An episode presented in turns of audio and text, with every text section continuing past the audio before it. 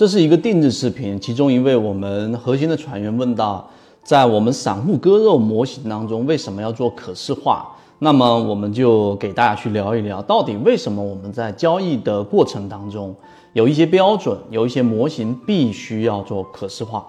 首先第一点，我们先给大家去说一说，到底怎么样可视化。也就是说，我们在内部的这个量化工具当中，给大家去做了一个工具，其中就是把每一次季报数据里面，董秘公布的散户数量数据里面，只要减少比例达到百分之十以上的，也就是说，这是一个在单个季度或者说是在某一个阶段里面，短期内算是比例比较大的了。那股东人数原来假设它是十万的，一下子变成了九万啊，只是举一个例子。那么实际上这就是一个筹码的集中，它相比于成交量的去评估，实际上来得更准确，因为它是一个呃公开的一个数据。另外一个我们所说的股东人数里面，百分之九十九都是个人散户交易者，所以当减少比例超过百分之十的时候，我们就做以它作为一个起点，公告日的那一天。那么在后面的下一次公告的过程当中，它只要减少比例达到百分之十，我们给它做一个阴影面积。那这个可视化的目的在于什么？呃，第二点，我们给大家去说，实际上你是要找出这一个标的当中，它到底是不是有所谓的我们说的庄家，或者所谓的主力，或者是所谓的游资在短期内收集筹码。这个是一个非常核心的概念啊。可能有人会对这种散户股东人数大幅减少的这一个盈利模型可能不太了解。但实际上呢，它确实是可以短期内透露出主力交易痕迹的一个方向，这是第二个。第三个，那我们怎么样去使用它呢？那实际上你要找到的就是可视化的一个很重要的重点，就是要避免你自己的感性介入。什么叫感性介入？以往啊，以前我们很早之前自己用的是做一个附图，附图上面显示出股东的这个数量的变化。那变化比例比较大的啊，百分之十以上，百分之二十以上，然后我们就肉眼的对应上方的这一个 K 线，这个操作方法或者说这种习惯，实际上呢有非常大的感性介入成分。原因在于刚才我所说，举个例子，圈子里面近期给大家讲过的德明利，给大家讲，现在正在讲，还在调整过程当中的神火。那这种标的呢？如果你没有可视化的标准的时候，假设你的主观啊，或者是你已经在里面有仓位的情况之下，你会极其可能往多的方向去偏向，因为人的主观性很多时候是在我们不察觉的情况之下所介入进来的。那怎么样解决这个问题？系统进化模型泽西船长公众平台进一步系统学习。我们可视化的目的就是就出来了。举个例子。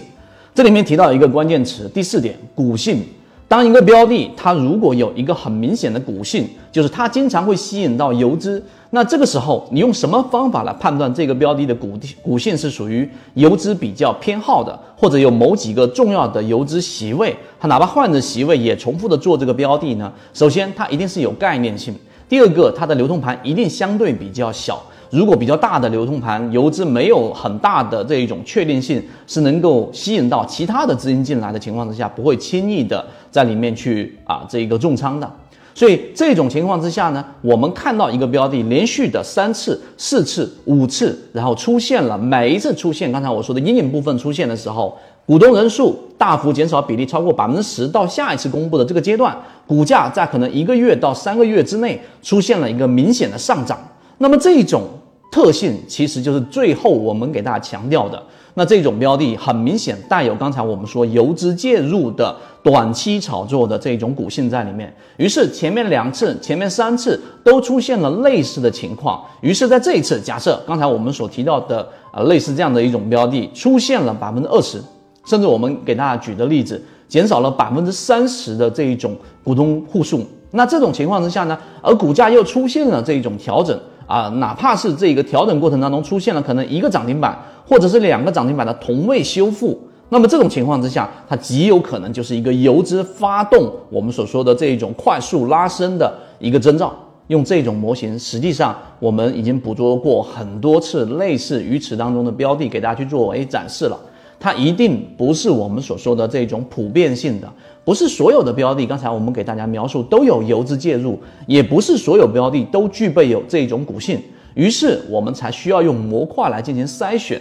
筛选完成之后，到具体的某一个或者某几个标的的时候呢，你肉眼就能识别每一次出现阴影面积的时候，那是否都有出现比较好的上涨。那这个我们会进行统计，如果有，那么意味着在概率的角度，在这一个标的的这种股性的前提之下，在大盘可以操作的区域之下，这种散户割肉模型的可视化，能够协助我们啊从优中选优，找到确定性最高的标的，在中低位进行低吸，于是或者是在它已经启动的，刚才我们所说同位涨停的空中加油这个部分去做一个介入，那么这个时候你博取的利润。可能就有百分之十五到百分之三十以内，